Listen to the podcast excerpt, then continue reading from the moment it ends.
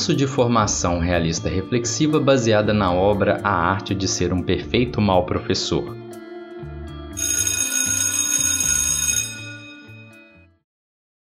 Semana 8 Severo e desrespeitador.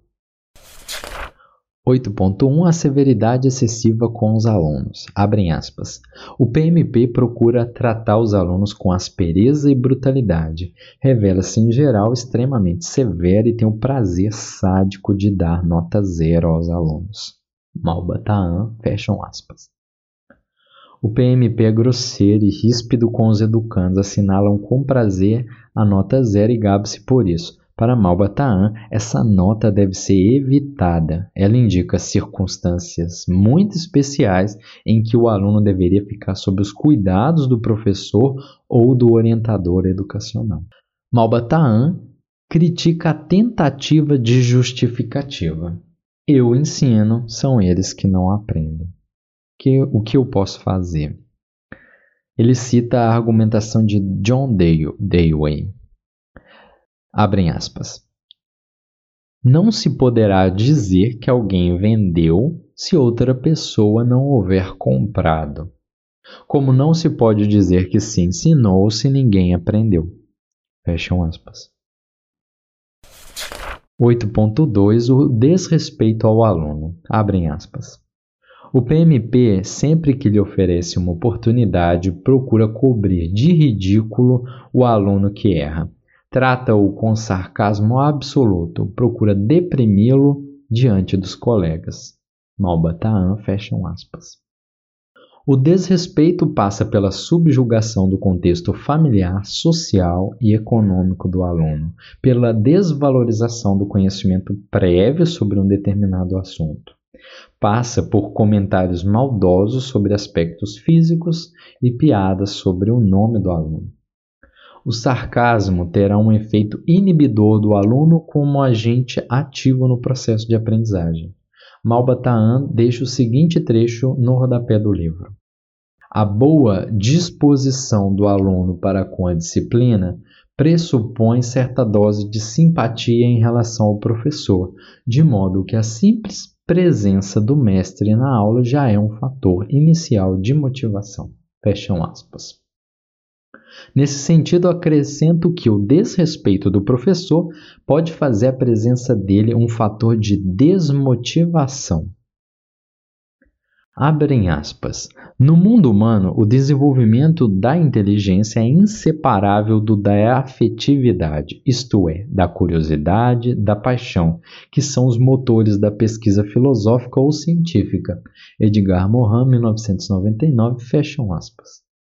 Vamos fazer uma reflexão.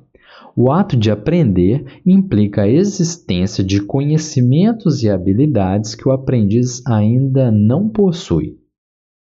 Entre o conhecimento prévio, subsunsor, e os conhecimentos que se propõem ao egresso do curso, existe um espaço que corresponde justamente ao que não se sabe e que é o que motiva a existência do curso e a aprendizagem em si.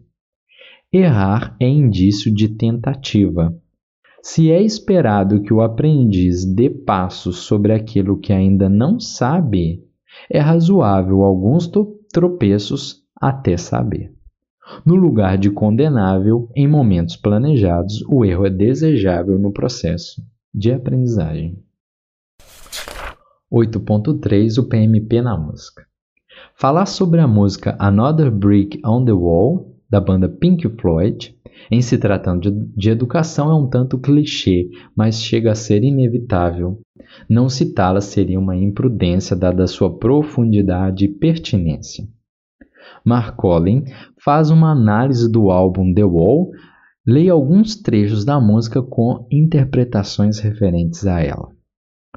Muitos pensam que Another Brick in the Wall faz críticas ao sistema educacional da época, mas, na verdade, quem Pink Floyd queria atingir eram certos professores. Aqueles que machucavam as crianças de todas as formas que podiam, menosprezando qualquer coisa que faziam, aqueles que atormentavam e zombavam dos alunos. de nenhum humor negro na sala de aula, que diziam como eles deviam pensar, ao invés de ensinarem a pensar por conta própria. Esses educadores impõem uma doutrinação passando a controlar o pensamento dos alunos, conforme seus interesses. Por isso eles cantam: Nós não precisamos de nenhuma educação, nós não precisamos de nenhum controle. Para Weinstein, o controle do pensamento da escola substitui crenças individuais da criança por visões alheias e padronizadas.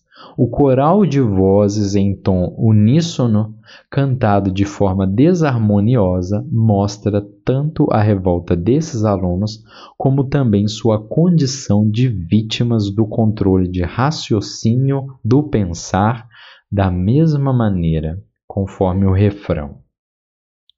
Nós não precisamos de nenhuma educação, nós não precisamos de nenhuma lavagem cerebral, de nenhum humor negro na sala de aula. Professores, deixem as crianças em paz. Ei, professor, deixe as crianças em paz. Em suma, você é apenas mais um tijolo no muro. Pink Floyd compôs esse refrão em três compassos em vez de quatro, que é geralmente usado nas canções, quebrando toda e qualquer regra lógica, seja musicalmente, seja racionalmente. Os versos Errado, faça de novo. Errado, faça de novo. Se você não comer sua carne, não terá nenhuma sobremesa reforçam a agressão moral e o abusador do poder exercido pelo professor que dita ordem e regras. Se formos adentrar nos danos de propagar o que você vive, podemos constatar que esses alunos vítimas de controle de raciocínio e de violência moral serão um reflexo do professor na fase adulta. Fecham aspas, Marcolin 2017.